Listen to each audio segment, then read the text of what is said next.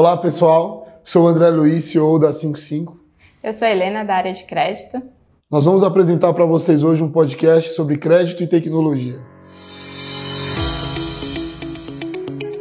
Bom, pessoal, eu acho que é interessante, antes da gente abordar as pautas do podcast de hoje, a gente contar um pouco de como foi a nossa história, é, como a gente chegou a 55, como a gente conheceu a empresa, como eu conheci a Helena. É, eu entrei na 55 em janeiro de 2019, é, junto com a Helena. Sim, foi na mesma semana. A gente teve uma cerimônia muito interessante com o nosso CEO, CEO na época, Hugo, e fundador, é, trazendo pão de queijo no salão de festas da casa dele, num sábado de manhã. Então foi um, foi um encontro bastante inusitado. A gente imaginava. É, a gente queria. Os dois estavam muito interessados na proposta. Eu acho que o que o projeto da 55 se propõe é uma coisa incrível. A gente vai falar um pouco sobre essas visões no podcast. A gente só não imaginava que ia ser recebido com pão de queijo frio e suco de laranja. Essa foi a ideia, né, Lei? Sim, foi, foi bem engraçado. Foi um bom jeito de começar. E eu acho que mostra um pouco do que essa é uma fintech, da parceria e o quanto que a gente está junto aí para conseguir construir isso, né? Sim, com certeza. Bom, é, eu acho que a gente tem uma pauta hoje sobre crédito e tecnologia. É, eu queria que você começasse, Lê, assim, é, Helena hoje tem a parte de crédito como grande responsabilidade. Se quiser falar um pouquinho das suas funções Sim. e do que, que você tem olhado. E hoje eu queria que a gente conversasse um pouquinho sobre empréstimo, qual a diferença de um empréstimo, um financiamento, é alguma coisa. Então, explica para a gente, Helena, por favor, assim, como funciona o nosso olhar sobre isso. E vamos conversando. Legal. Bom, eu venho do ambiente de crédito, sempre trabalhei com finanças, mercado financeiro, e vim para a 55 foi um desafio, é, principalmente porque a gente atende um mercado que hoje é muito, é, onde acesso a crédito é muito escasso, né? Pequenas e médias empresas de serviço, que a gente Sim. chama aqui de nova economia. E o objetivo todo de criar a 55 foi para difundir o acesso de crédito a essas empresas, né? Então, até falando um pouco do que é crédito e financiamento, é, a gente tem no mercado vários produtos de crédito, né? É, para empresas especificamente, as empresas elas conseguem ter financiamentos, principalmente quando elas querem comprar um ativo, né? Perfeito. Então, imagina que você quer comprar um carro, uma máquina, alguma coisa para sua fábrica, você precisa de um empréstimo para financiar aquilo. É, isso é um financiamento. É, por que, que isso é diferente do, do outro empréstimo? Porque o banco, ele financia um ativo específico e ele consegue é, usar aquilo como garantia. Então, digamos que a empresa não paga aquilo, é, quem é dono no fim do dia até a empresa repagar é o banco. Perfeito. E ele pode ir lá e pegar aquele ativo, vender uhum. e recuperar o crédito dele. Uhum. É, então, esse formato, esse produto de crédito, ele faz todo sentido quando você é uma indústria, uma fábrica, é, ou mesmo quando você tem muito estoque. E o mercado até hoje foi muito baseado nesse tipo de empresa. É, e a estrutura de análise de crédito para os bancos foi feito para isso. É, mas assim, nos últimos anos a gente viu um aumento muito grande de empresas de serviços. É, hoje, pequenas e médias empresas representam mais de 90% do PIB. Sim. Então, e muitas dessas empresas são empresas da nova economia. Então, um contador, um advogado, um cabeleireiro, é uma empresa de software, uma empresa de marketing digital. Ele é visto como o mesmo cara para o banco que é uma indústria, né? Que é uma é. fábrica que tem equipamento. E assim, esse, esse tipo de negócio é um cabeleireiro, por exemplo, ele, ele não tem nada, ele tem um secador e um, e um barbeador, né? Assim, e o banco está comparando ele com uma indústria que tem maquinário, que tem sim. equipamento. Que engraçado, sim. É, imagina assim, você é um cabeleireiro e você quer aumentar. E aí você precisa alugar um prédio maior e pintar, é, comprar alguns equipamentos. É, você vai lá no banco pedir um empréstimo e você não tem nada para dar em garantia, né? E como que o banco olha isso? Ele vai olhar as informações, mas ele vai ter um risco muito maior. Uhum. E por isso que essas empresas têm mais dificuldade de acessar o crédito, né? Então, um financiamento é diferente de um empréstimo, porque o financiamento foca em ter os ativos fixos ou alguma coisa onde o cliente, o, o, banco sabe o que o cliente vai usar aquele dinheiro. É, a gente pode chama ser de garantia também? Né? Sim, ele consegue ter uma garantia uhum. com aquele empréstimo e o, o, com aquele financiamento. E o empréstimo, ele é um empréstimo onde você só pega o dinheiro. Às vezes o banco pergunta para que, que você vai usar, mas isso é mais para análise de crédito do que uma essência do produto né? Então, isso é uma coisa que gera uma distorção, porque imagina, são produtos para pessoas e empresas bem diferentes. Completamente, né? É e, engraçado porque um, um, outro ponto, e esse, esses pontos de crédito e tecnologia são muito, são muito próximos, né? A gente, é, vamos, vamos falar um pouco do que é tecnologia é, em seguida, e é interessante a gente começar pelo ponto do serviço bancário, do serviço financeiro, que você acabou de falar, que esse banco ele atende, um, a, ele se propõe a atender a indústria e o, o, cabeleireiro, o prestador de serviço, o autônomo da mesma forma, né? E queria falar um pouco de Open Banking, eu acho que é, um, é uma pauta boa para a gente é, discutir e trocar conhecimento com a galera. E qual que é o contexto, né, Lê? Esses produtos que você está trazendo aí como alternativas para liquidez, para crédito, eles estão sendo mais acirrados com esses bancos digitais, né? Então, vocês estão acompanhando um boom. O Nubank foi o primeiro banco é, com muita pessoa física e está vindo uma onda muito forte de bancos no setor de PJ, né? Para tentar se propor oferecer esse crédito.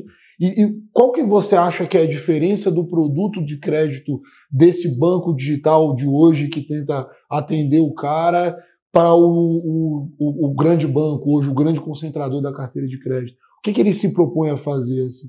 É um ponto super importante, é, que é até importante para as empresas se prepararem no momento de pedir um crédito, né? É, você, como o banco ou qualquer empresa que está dando crédito, ela precisa saber se você é um bom pagador. E como que ela faz isso? É, ela consegue olhar em fontes públicas, então o Serasa é algo bem conhecido, que tem lá os protestos, é, mas basicamente o, a empresa que está te dando o empréstimo, ela quer saber, é, tem informações de você o máximo possível para poder falar, chegar nessa conclusão que é, eu vou ter meu dinheiro de volta, então você vai conseguir me repagar? Perfeito. E tem vários jeitos de você fazer isso, né? Então imagina que um bancão tem lá toda a movimentação das suas contas e ele consegue ver o que, que entra, o que, que sai e tudo mais. Só que as fintechs não têm acesso a isso.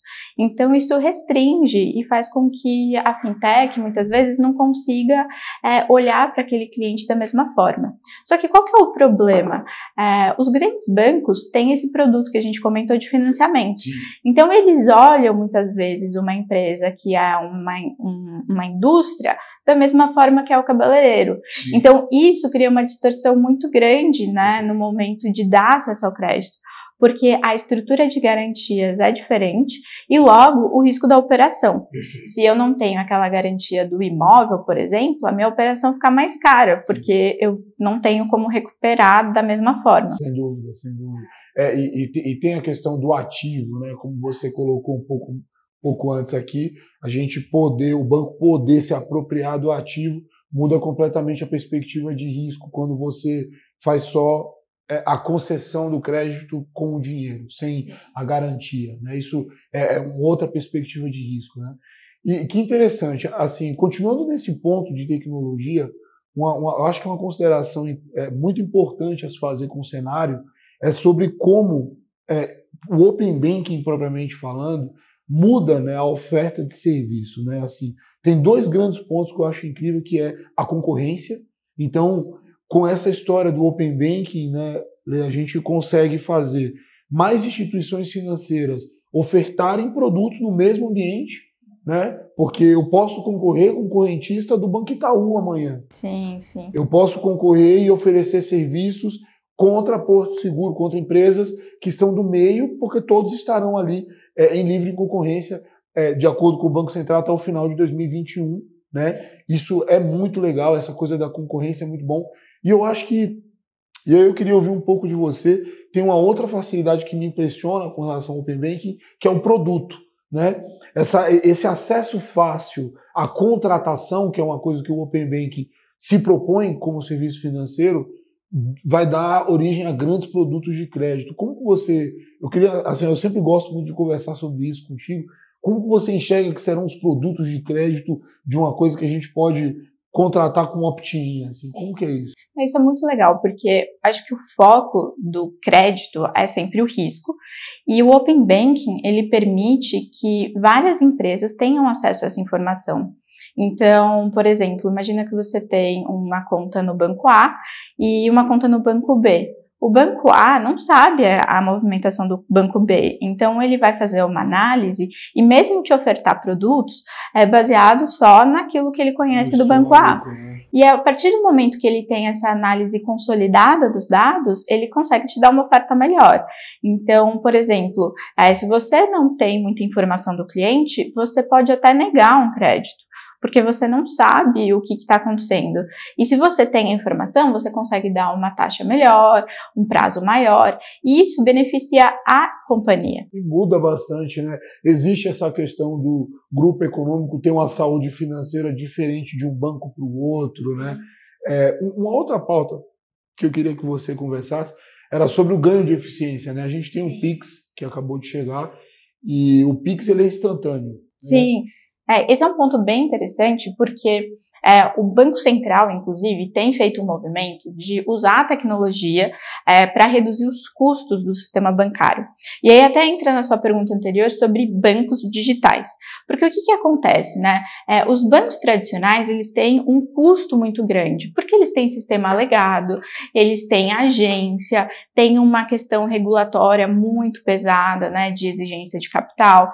Então, isso faz com que, muitas vezes, né, o pessoal fala, ah, Selic baixou baixou, mas o spread bancário continua alto. O percentual de custos operacionais dentro do spread bancário é muito alto. Então, esses bancos digitais, imagina que eles começaram agora. Então, eles têm infraestrutura na nuvem, é Sim. tudo digital. Muito imagina que eles conseguem fazer mais por menos. Com certeza. Ah, e aí entra o Pix. O Pix ele é uma forma de trazer para o mercado como um todo é, operações mais eficientes uhum. e diminuir o custo. Então imagina, hoje o custo de boleto varia aí de é, 1,50 até, sei lá, tem banco que custa até 4 reais. Imagina que no Pix isso vai ser de graça. Então você consegue reduzir muito o custo. E o beneficiário é o cliente final.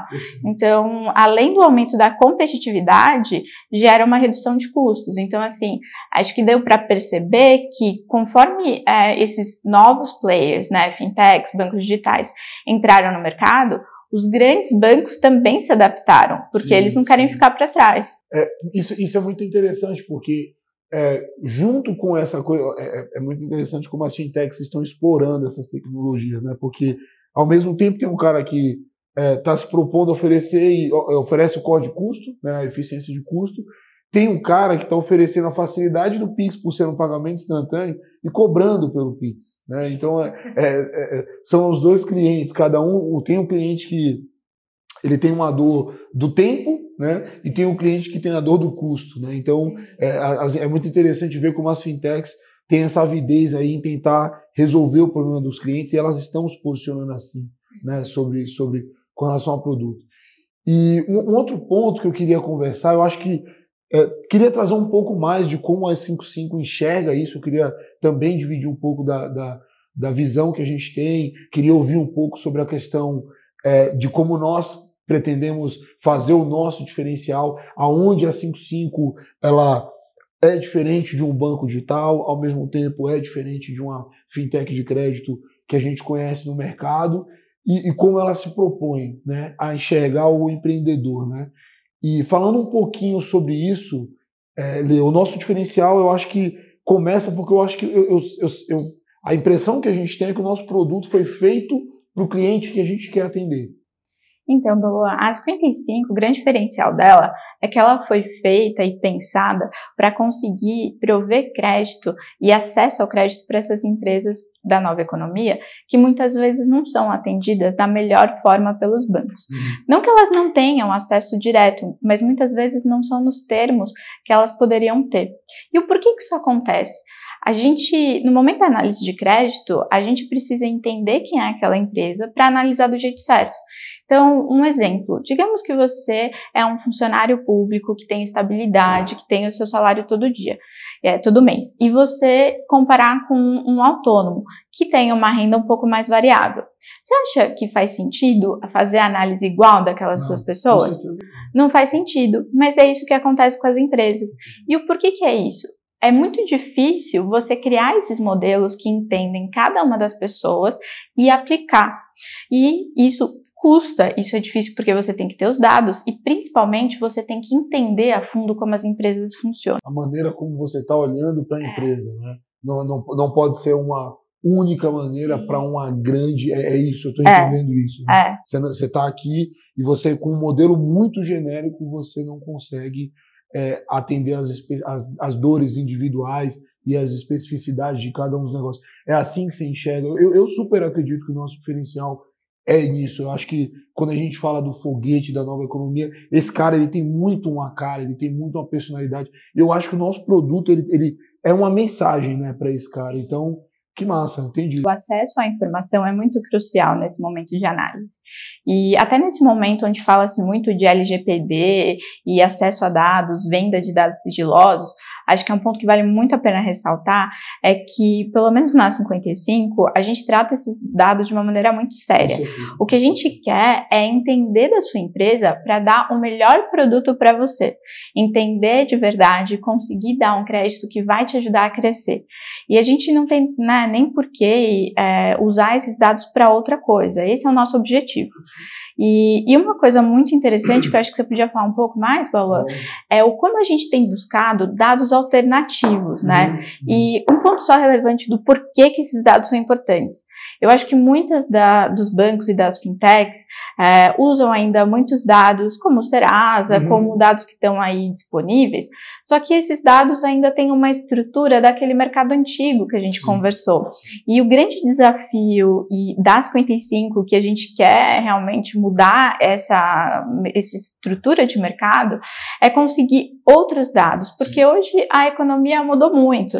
Então, como que a gente está estruturando? Você que está super por, por dentro de como usar esses dados, que tipos de dados são esses, para a gente fazer essas análises? É, é, muito, muito interessante a pergunta que você colocou e, e, tem muitas frentes de trabalho nesse sentido aqui na, na empresa hoje. E basicamente eu acho que para começar a responder a sua pergunta, é, a primeira coisa que você tem na cabeça é sobre aquisição de dados. Né? Então, quais são as informações, como os clientes é, se propõem de maneira segura compartilhar seus dados, né? quais são as tecnologias que a gente usa para a gente garantir para o cliente que ele está mandando o dado dele e para um computador quebrar aquela senha ele vai passar 20 mil horas. Para um computador quântico quebrar, vai chegar um, um, foguete em Marte antes dele quebrar a sua senha. Né? Então, é com esse nível de tecnologia que a gente trabalha. E como que a gente faz isso? Né? É, a trajetória de, de, aquisição de dados é, sempre começa com o nosso cliente. Então, a gente sabe muito bem quem são os nossos clientes, é, a gente sabe quais são as ferramentas que esses clientes se aproximam. Então, quem são as grandes referências desses caras, emprestadores de serviço. Então, pô, a gente está falando de foguete da nova economia, assim, tá todo mundo na nuvem, né? Todo mundo em cloud, toda essa estrutura é uma estrutura enxuta. Então, os dados que vão se ligar à receita do cliente, eles têm origens muito maiores do que o espectro de um relatório de crédito, né? Então, e é muito legal porque esse eu acho que é um grande desafio, né? A 55 se propõe a entender o cliente, entender onde esses dados estão uhum. e buscar na fonte. Exato. E esse é um desafio, porque os nossos clientes, eles têm, né, é, hoje em dia, diversas fontes de receita. Perfeito. Mas a gente está indo atrás, né? Sim. Como que a gente está fazendo para ir atrás desses dados? É, é, é muito interessante é, essas duas, esses dois pontos que você colocou, né? É, a gente vai atrás dos dados que são os típicos, é, onde os bancos pedem, que são alguns históricos, como você mencionou muito bem no começo aqui, o bom pagador, né? A gente tenta identificar todo tipo, porque a nossa ideia é atender. Nosso, o nosso papel, a nossa missão é dar o crédito. Então, nós tentamos buscar informações tanto do cunho financeiro quanto na performance digital do negócio. Então, toda informação que esse empreendedor trouxer sobre o crescimento online dele, sobre a presença online, sobre o desenvolvimento de como que vai o site, a loja, a lojinha do marketplace dele, tudo isso que tem dado, a gente consegue e a gente consegue fazer isso de uma forma muito interessante. A gente falou agora há pouco de Open Banking, né? E a nossa estrutura ela já emula isso, né? Quando você estava comentando sobre esse modelo de crédito, sobre como a gente olha para as empresas, vale salientar que o seu modelo, que o modelo de crédito que você comentou, é, ele na verdade recebe input de várias instituições financeiras. Então, aqui na empresa a gente já produz esse tipo de tecnologia para um olhar mais holístico, né, de risco de crédito. Então, a gente quer muito manter essa estratégia. A gente acha que o dado bom é o dado fácil. Esse é o nosso roadmap. A gente tenta sempre se concentrar nos maiores providers para entender e classificar e conhecer os nossos clientes. Então, poxa, como esse cliente vai com o Google, como ele vai com a Amazon, é, e quão bem é a performance dele comparada com outros players. É, a gente tem um grande cara para receber esse cliente, que é a nossa plataforma. Eu acho que é, é a partir daí, né, Lê, que juntando com toda essa premissa, com todos esses valores de crédito que você mencionou é, aqui nesse podcast, juntando isso com contar para o cliente o que nem ele sabe sobre o negócio dele, né? Então, é, essa é a nossa missão. A gente chega para o cara e a gente mostra para o cara quem são os bons pagadores dele porque a gente olha e produz tecnologia para descobrir quem são os nossos. Então, é um, é, um, é um trabalho muito de parceria. A gente fala de foguete, de crescer, porque a gente quer avisar, né? a gente quer ajudar o cara, e tudo isso vem dessa onda de dados, vem dessa busca, vem dessas estratégias. A gente avalia, por exemplo, é, no, a gente tem um time aqui de dados e a gente sempre faz uma matriz de avaliação aonde a gente coloca qual é o dado que nos dá determinadas premissas. Então eu trabalho o tempo todo fazendo isso com você, né? Então, é, putz, a gente achou mais uma coleção de dados. Como a gente coloca isso na equação do modelo? Então, para a gente é fundamental essa estratégia, para a gente manter esse diferencial competitivo, de compreender profundamente o um momento, né? Tem tantas, é, tem tantas criticidades, tem tantas coisas difíceis sobre o negócio que você mencionou, que é dessa maneira, conectando e conhecendo sobre a empresa, que a gente busca essas informações. Sabe o que eu acho muito legal? A gente começou a discutir isso em 2018, a gente Sim. entrou na empresa né, em janeiro de 2019. Acho que você foi um dos grandes responsáveis para a gente ter essa ideia de replicar né, o Open Banking. E Sim. a gente fez o Open Banking antes do Open Banking. Uh, e eu acho que, a, como uma fintech, o que a gente busca é realmente estar à frente e criar esse mercado. Então, a gente começou com o Open Banking, a gente começou uh, a ressaltar e entender, né, buscar uma solução para o acesso à informação. Isso. Então, hoje na nossa plataforma, o cliente entra, ele passa, é, ele dá o acesso de visualização das contas de extratos, então é só o acesso de visualização, a gente não pode movimentar sim, nada sim. pelo cliente. Com isso, a gente faz uma análise e dá uma proposta e, e o cliente faz a jornada, né? Sim. E a gente agora está buscando o, a versão 2.0 do Open Banking, que é quais são outras informações, além daquelas bancárias, que também vão impactar. E aí tem um ponto que eu queria ressaltar que é muito importante, que é o seguinte: no crédito, a gente tem um ponto que é comparar você com um bom pagador, né? Então, como que eu vou falar que você é um mau pagador? né? É, tem um perfil. E quando você compara é, semelhantes, você tem um, uma eficácia muito melhor. É, agora, se você compara pessoas que são muito diferentes e coloca ela no mesmo bolo, o que vai acontecer é que o bom pagador vai ser prejudicado, porque você tira a média, digamos. É, e o, o mal pagador vai ter uma taxa menor me, do que ele deveria ter. Perfeito. E a importância... Não é só o curto, né? É, porque eles são muito diferentes. Então você vai ouvir esse cara Sim. e acabar não entendendo nada do outro cara Sim. se você usar essa estratégia. E aí, Sim. trazer esses dados faz com que cada vez mais eu te conheça e o bom pagador, ele vai ser mais beneficiado. Porque ele não tem que pagar pelo, pelo, pelo mal pagador que não pagou, entendeu? E hoje, é, isso acontece, Sim. né? Porque a gente não consegue ter esse nível. Então, é uma estratégia que no mundo, né, já é uma tendência. Acho que vale ressaltar que essa estratégia começou muito para o empréstimo pessoa física, principalmente no Brasil. Sim. Então a gente pode ver que tem muita fintech operando com pessoa física, é, mas as fintechs que operam com pessoa jurídica, elas sofrem porque é mais difícil acessar o dado, que é isso que a gente já está fazendo há mais de dois anos Sim. agora, antes de toda essa movimentação do mercado. E agora a gente já está um passo também à frente, que é quais são outras informações que vão ser importantes? E aí, ir atrás e, e, essa importância de conhecer o cliente e saber onde buscar essas informações, acho que é crucial. Sim, olha, assim, sem dúvida, assim, acho que não tem nada para complementar com o que você falou, mas é muito fácil a gente imaginar que toda empresa digital, toda empresa online, toda empresa é, que vem dessa nova economia, né, ela tem, ela produz dados. Né? Se você parar para imaginar, todo negócio hoje existente, desde uma caixa de e-mail do Gmail, né, ela produz dado. Então, às vezes o negócio ele só é um é, eu sou um autônomo gmail.com e lá está lotado as minhas DANFs de emissão de nota fiscal com as prefeituras das cidades que eu prestei meu serviço. Né? Então, todo business hoje é capaz de gerar é, é, dado. É muito interessante, eu quero, falar, eu quero continuar falando de cliente, né?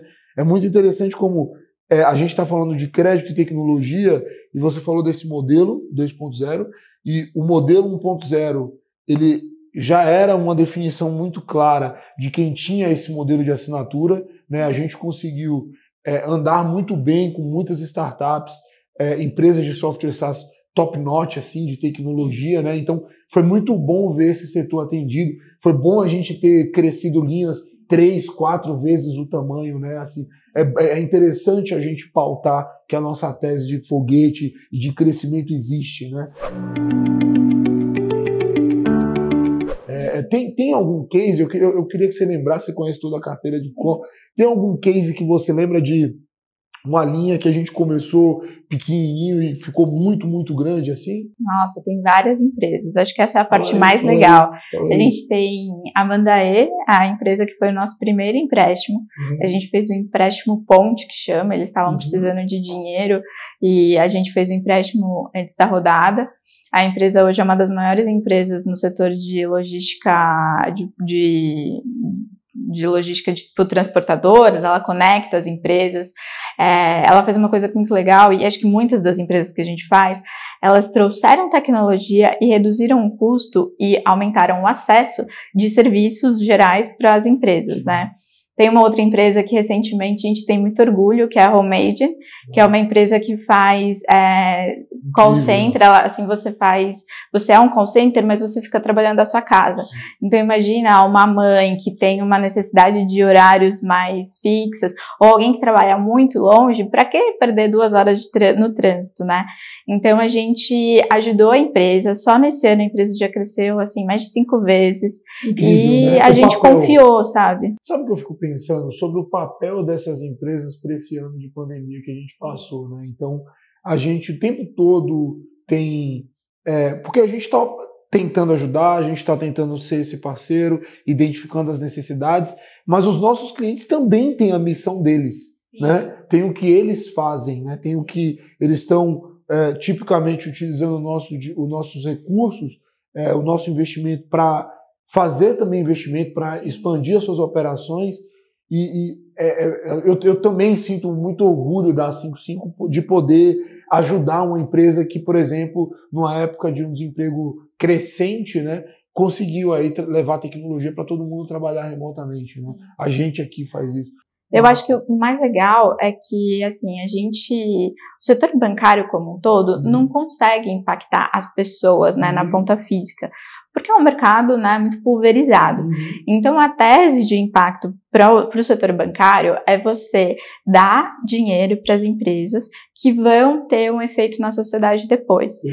E eu acho que as empresas que a gente deu empréstimo, e a gente se considera muito parceiro, Sim. pelo seguinte: imagina que você está querendo expandir a operação da sua empresa, né? Você precisa de um tempo até você contratar gente, Sim. treinar, contratar, é, comprar estoque, para depois você é, vender e Sim. poder repagar. E as receitas não chegam imediatamente é. de quando, depois que você recebe esse crédito. Sim, demora um tempo. CEO que reclama disso. Tá, mas não chegou a receita, a gente só, só recebeu o investimento de vocês, o crédito, mas a é. receita vem depois, vem depois de um ano, de alguns meses. Né? Sim. E aí o que a gente, acho que o fato de ser parceiro, é, mesmo durante né, a crise que a gente teve agora do Covid, é, você saber que tem alguém que está ali sendo seu parceiro, muda muito a sua visão em relação às coisas. Porque se você sabe que você tem um parceiro, você arrisca mais e você cresce mais. E a gente busca realmente investir em empresas que estão crescendo. Então, até um pouco do diferencial da 55 é eu quero investir em empresas que estão contribuindo positivamente. Então, eu não quero investir numa empresa que só está refinanciando uma dívida ou, né, enfim, não está agregando nada. Sim. Essa tese faz com que o efeito da nossa, é, do nosso empréstimo seja muito grande para a sociedade, porque é geração de emprego. Sim, sim. É Você sabe, é, eu vi é, durante esse, é, é, como CEO, eu vi bastante operações, né? A gente, graças a Deus, teve o melhor trimestre da história da empresa e eu, eu, olhei todos os desembolsos um por um e foi muito engraçado. A gente tem a nossa reunião diária de sales, né? Que é o nosso Bora Vender, né? E no Bora Vender era incrível porque eu via dois casos, assim, como você. Eu, eu lembrei especificamente do que você falou sobre o empoderamento que o crédito, que o produto a gente leva para o cara, né? E, e, o que o fato de ser parceiro dele é, leva de experiência para o cliente, né? Eu lembrei agora dois casos que um, um cliente, por exemplo, que era um cliente offline, né? Então a gente está falando de pandemia, 2020, era um cliente offline e esse cliente usou o recurso para justamente migrar o negócio dele para o online, para adquirir um estoque, para mudar a chave de como o modelo dele de negócio funciona. E eu vi o outro cara, que foi esse que você acabou de me lembrar, que era um cara que já estava bombando de vender, é, com, com métricas de campanhas astronômicas de sucesso. E esse cara putz, aí ele foi mais para dentro ainda, ele postou muito forte e é muito interessante ver o resultado, né? A gente faz reuniões e, e com clientes e, e ontem mesmo estava com um cliente falando sobre o, o faturamento, sobre o pós Black Friday, né? Foi um sucesso absurdo. Então, muito interessante ver exatamente esse impacto. É muito raso, né? Assim, você vê que é, a gente dá, leva o nosso produto para o cliente e em seguida alguma coisa mudou. Né? Alguma coisa Esse drástica ponto, empresa muda. É, o negócio da Black Friday é muito interessante, porque se você for pensar alguns anos atrás, as empresas que faziam Black Friday eram grandes empresas, né? Então, grandes lojas de departamento e tudo mais, que tinham acesso a campanhas e tudo mais. Né, é. E nesse momento onde o e-commerce é, aumentou muito, a gente tem clientes que são empresas pequenas. E a gente fez até uma campanha né, do nosso produto de Ad Finance, que eu acho legal contar, que é um produto que o cliente pega o nosso empréstimo para investir em marketing digital que, imagina, clientes pequenos têm acesso agora ao mercado da Black Friday e conseguem crescer também.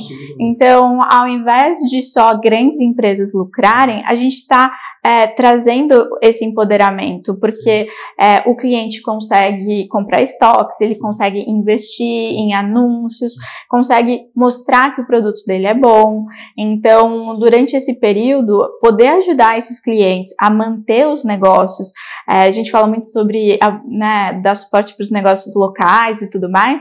É basicamente isso que a gente está fazendo, de uma maneira digital, que é o novo mercado, né? Acho que um, um, ponto até de complementar sobre o produto de crédito, provavelmente falando, é a natureza, né? Assim, a gente, as nossas linhas, elas têm um comportamento diferente do mercado é, e elas obedecem muito o comportamento do faturamento, da liquidez, é o quanto que o cara tem acesso a dinheiro, né? Porque a gente tenta entender o cara ao longo do tempo e estimar, né, aonde são os momentos de dureza, quando o empreendedor vai ter uma dificuldade maior para justamente colocar um freio ali, não, não, não prejudicar o empreendedor, porque ele tem as outras contas, ele tem o salário, ele tem né, o aluguel. Então, é, é, é muito diferente que é, hoje a gente consiga ter essa liberdade no ambiente de tecnologia de oferecer um produto tão sofisticado, né? Assim, a gente é, eu tenho bastante orgulho disso. É, é, muito interessante você trazer esse ponto, porque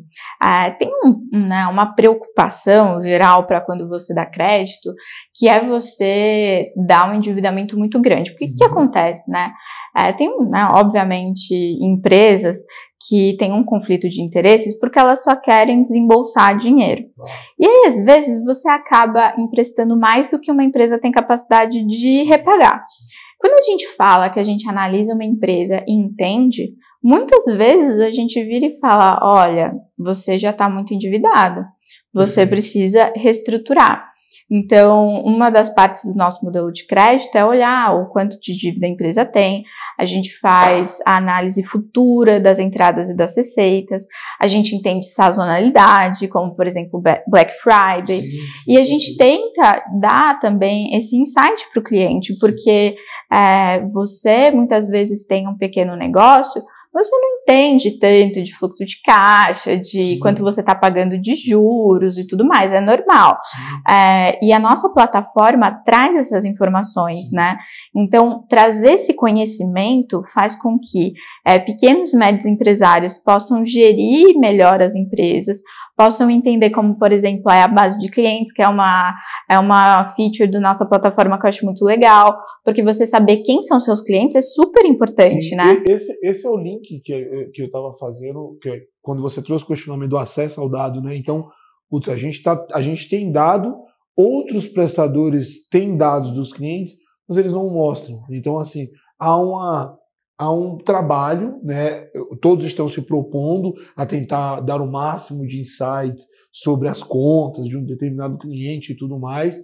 Então, tem muitas startups surgindo com relação à organização de contas, tem muito sistemas de gestão de empresas na nuvem surgindo, mas é, o, o grande ponto é qual é a finalidade, né? Assim, eu estou mostrando o dado, eu estou mostrando que você tem esses clientes e, e agora?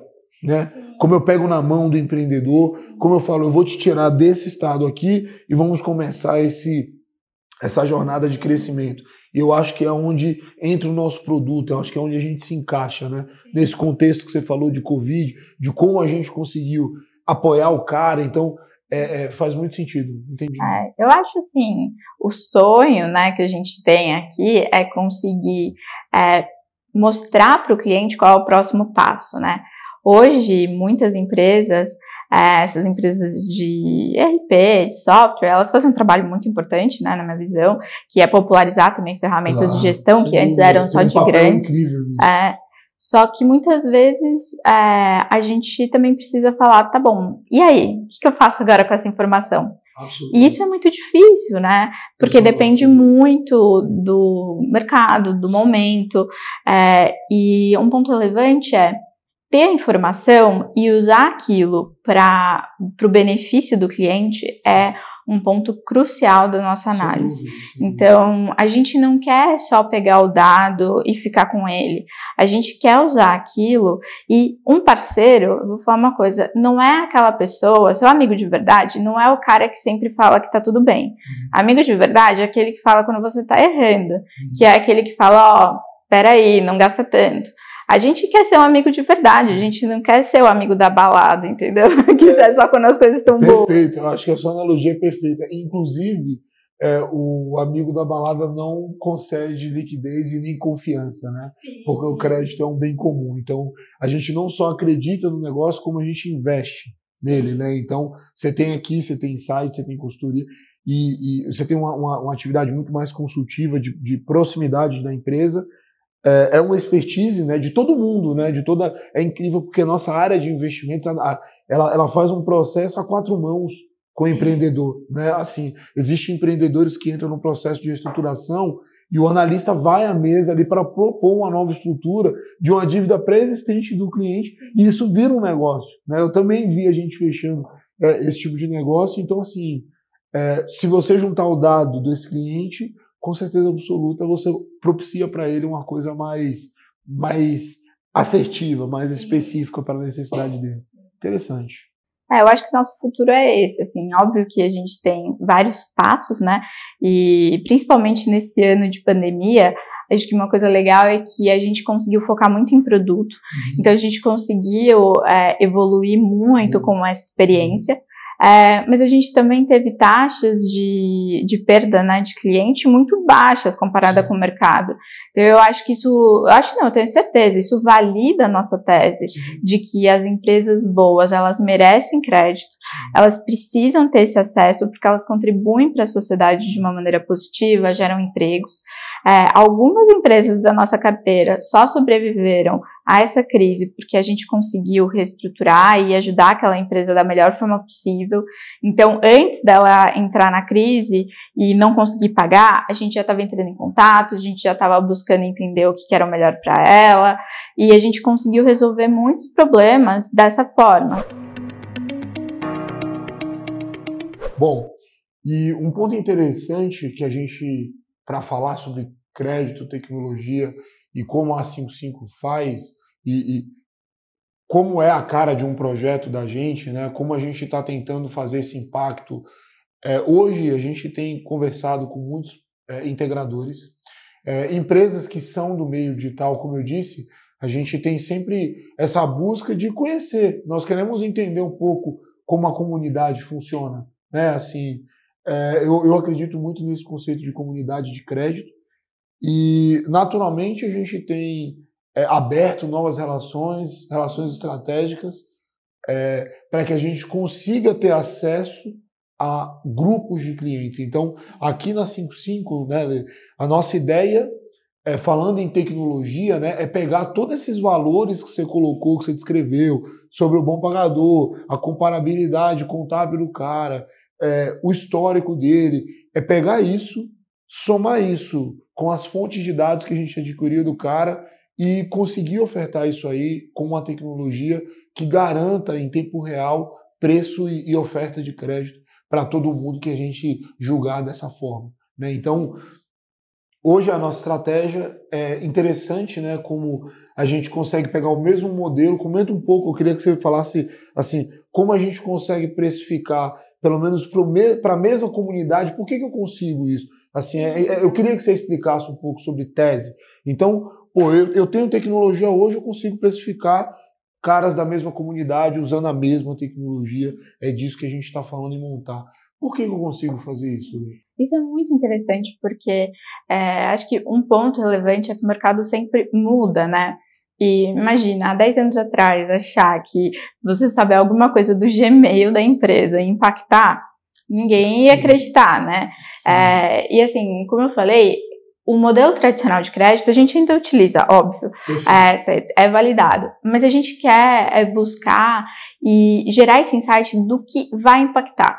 E assim, às vezes a gente não sabe. Eu sempre brinco que assim, vai que é, o bom pagador é o cara que é, tem a camiseta azul e o mal pagador é o cara que tem a camiseta verde. Eu não sei é, de início qual é esse essa regra, digamos, ou qual é a correlação que a gente chama, né? Você tem um caso com cada uma das camisas é... e você não vai chegar em conclusão. Então, e por isso que a gente precisa adquirir muitos dados é. para conseguir entender qual é o dado que vai fazer a diferença. Perfeito. Então, isso é uma coisa muito legal porque a gente não pega o dado no D0 e implementa. A gente faz análise para entender qual é o dado que de fato vai fazer diferença. Então, tem um time que está buscando muito esses dados, que é isso que você falou da estratégia, né? E a gente tem um time que depois vai ver, tá, mas como que esse dado impacta? E pode ser que esse dado não impacte, ou então pode ser que um dado que a gente nunca achou que impactar impacta. Passa, passa, é. um e eu acho que essa é a importância de estar tá sempre olhando o que está acontecendo no mercado. Porque se a gente quer ser um parceiro e a gente quer precificar certo, a gente tem que entender o mercado. Uhum. E para entender o mercado, a gente tem que estar no mercado. Sim. A gente tem que acompanhar o que está acontecendo. Sim. Então, é um trabalho difícil porque é muito grande. Por isso que a gente né, se Você é obrigado em empresas. a entender, né? Você é, é obrigado a entender de fato como eles estão funcionando, como o cara que vai mal ele se comporta para aquele contexto, como o cara que vai bem ele se comporta, né? Interessante, interessante. É, eu sempre achei curioso é, essa ideia do grupo, é, a estratégia de. de é, eu sempre falo com o André que é brinco com o Veta que é originação exponencial, né? Então a gente fala, poxa, se a gente tem um, um, um, nicho, uma comunidade de empresas que temos dores em comum e a tecnologia está propiciando isso para a gente. Então, assim, é, o, o, grande orgulho do nosso produto é, e o grande diferencial quando você olha para ele, agora não falando de tese de crédito, mas em tecnologia, é justamente por viabilizar esse canhão de oferta de crédito, de impacto e, e, e de interação com o mercado, Sim. Sabe? Isso. Eu acho que assim, sem tecnologia a gente não conseguiria fazer Sim. isso. Por isso que a gente investe muito nisso. É, olhar os nichos é importante, porque imagina, se eu decidir investir em todas as empresas de serviços do país, eu não vou conseguir entendê-las, né? Então, a nossa estratégia é abranger o mercado aos poucos, uhum. é, o que eu acho que é uma estratégia que a maioria das empresas que vão crescendo fazem, né? Sim. É uma coisa bem tradicional. Sim. É entender aquela empresa. Isso facilita no crédito também. Sim, para a gente é, conseguir comparar melhor aquelas empresas, né? Se a gente tem mais dados daquela empresa. E com a tecnologia, a gente consegue buscar essas informações de maneira barata. E isso viabiliza a nossa operação, porque também não adianta eu falar que eu vou pegar uma informação que é cara. Isso, o nosso crédito vai ficar caro, porque a gente tem que pagar as contas no fim do dia, Sim, né? Então, como qualquer outra empresa. Mas eu acho que é um diferencial interessante. E aí, você comenta sobre a tese de crédito. Tem uma tese que é a tese de investimento da 55. Então, a tese que a gente vende para os nossos investidores também, né? Que é a gente conseguir ser um parceiro, a gente ser um player que realmente muda esse mercado. Certeza, Porque a gente não certeza. quer só copiar impacto, o que está né? acontecendo, é. E isso gera um impacto muito grande né, nas empresas que a gente é, coloca. A gente não se rotula empresa de impacto, mas eu acho que em todas as conversas que a gente tem, conversas estratégicas, a gente busca fazer a diferença na vida daquelas empresas e logo das pessoas que trabalham lá, né? Então é uma busca constante e é algo que a gente está, né? Acho que a gente conhece o time todo é, é ideológico. Eu acho que a 55 é algo ideológico. Eu acho que o compromisso que a gente tem é, de fazer empresas bombarem, explodirem, é, é, uma coisa que, assim, eu acho que o, o Ferraz colocou um foguete, né? Uma coisa que não, não é um carro que acelera, é um foguete que sobe. Então, e ele luta contra a maior de todas as forças, que é a da gravidade. Então, de um planeta com uma massa grande. Então, eu acho que é, é uma obsessão é, ou uma ideologia, né? Essa história de da gente, do nosso produto, tentar ajudar cliente. É, quando a gente ouve, né, a gente tem o Bora Vender todo dia, e quando vem alguém de sales e fala de algum cliente, ah, porque o cliente queria isso, aqui, fica todo mundo muito tenso. Tem alguém de crédito aí, tem alguém de não sei o que aqui, pra já para resolver, para tentar ver como é que faz. É, e a gente briga muito para tentar atender cliente o tempo todo. Mas é muito legal, porque eu acho que o foguete representa a nossa paixão. É. Eu acho que todo mundo. É às vezes a gente. quer fica, que o cara é... fique, né? Sobe de uma vez, pelo amor de Deus. A gente acho que é muito apaixonado pelo que a gente faz. Eu, pelo menos, quando entrei aqui, foi algo que brilhou os olhos. Acho que esses últimos dois anos a gente mudou muita coisa. Eu fico muito feliz de onde a gente chegou. Acho que quando a gente estava lá na nossa salinha, no, no primeiro escritório, e ver tudo que a gente conseguiu fazer, é, mostra um pouco do quanto a gente está dedicado em trazer o melhor produto para o cliente. Isso é com certeza o nosso objetivo diário. E eu acho que essa energia do time como um todo sim, em sim. fazer algo excelente faz com que a gente se desafie o tempo todo. Então, isso eu acho que é um diferencial, não um diferencial, mas para mim é essencial. Eu não conseguiria descrever de outra forma Sim. a nossa paixão.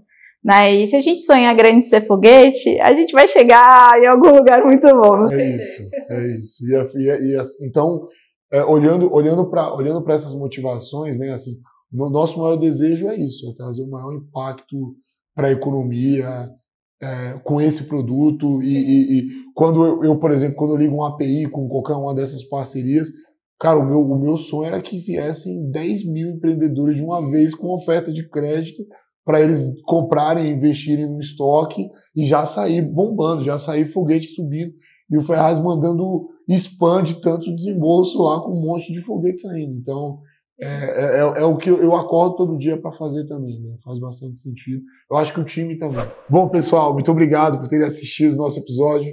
Eu acho que a ideia da gente era trazer informação, é trazer acessibilidade. A Helena sempre trazendo e tirando muita dúvida de crédito. Eu queria falar também sobre tecnologia.